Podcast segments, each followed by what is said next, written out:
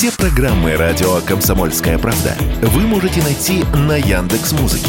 Ищите раздел вашей любимой передачи и подписывайтесь, чтобы не пропустить новый выпуск. Радио КП на Яндекс Музыке. Это удобно, просто и всегда интересно.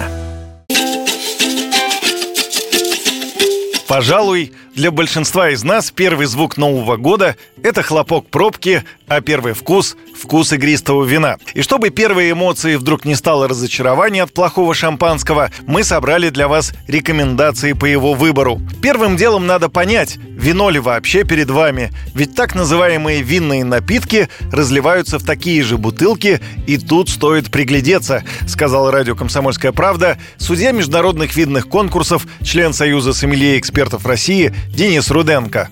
Первое, на что надо обратить внимание, это взять бутылку и посмотреть либо контратикетку, либо, если вы не очень хорошо видите контр, то посмотреть на акцизную марку. И на винных напитках, и на вине обязательно наклеена акцизная марка. Но на акцизной марке хорошего вина написано «вина», прямо вот поперек э, акцизной марочки написано «вино». И акцизная марка такого фиолетового цвета. А на винных напитках написано там какие-то виносодержащие напитки. И она, по-моему, розового цвета, если я правильно помню. Сейчас у меня просто под рукой нет бутылки, я даже проверить этого не могу. Игристое бывает нескольких видов. Брют, полусухое, полусладкое. Лучший виноматериал всегда идет на брют. Сахар же помогает скрыть все огрехи и недостатки. Настоящее шампанское дешевле 3000 рублей на полках трудно найти. Есть и отечественные очень хорошие игристые вина. А вот в игристом за 200-300 рублей много сернистого ангидрида, чтобы вино не испортилось. Это удар по печени и голове. Но и за умеренные деньги можно купить вполне добротный напиток, просто изготовленный по технологии быстрой шампанизации, например, асти или просека. Это отличает их от выдержанного старого шампанского.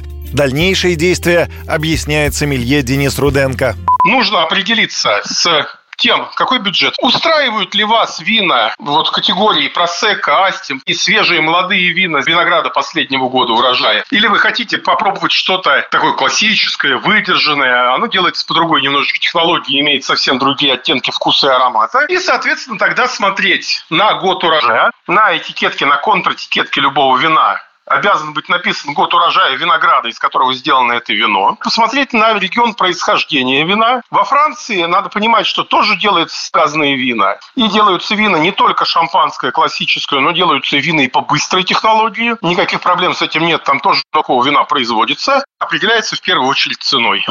Наконец, помочь с выбором могут специализированные приложения, в которых пользователи ставят винам оценки 4 из 5 уже очень неплохо. Юрий Кораблев, Радио «Комсомольская правда».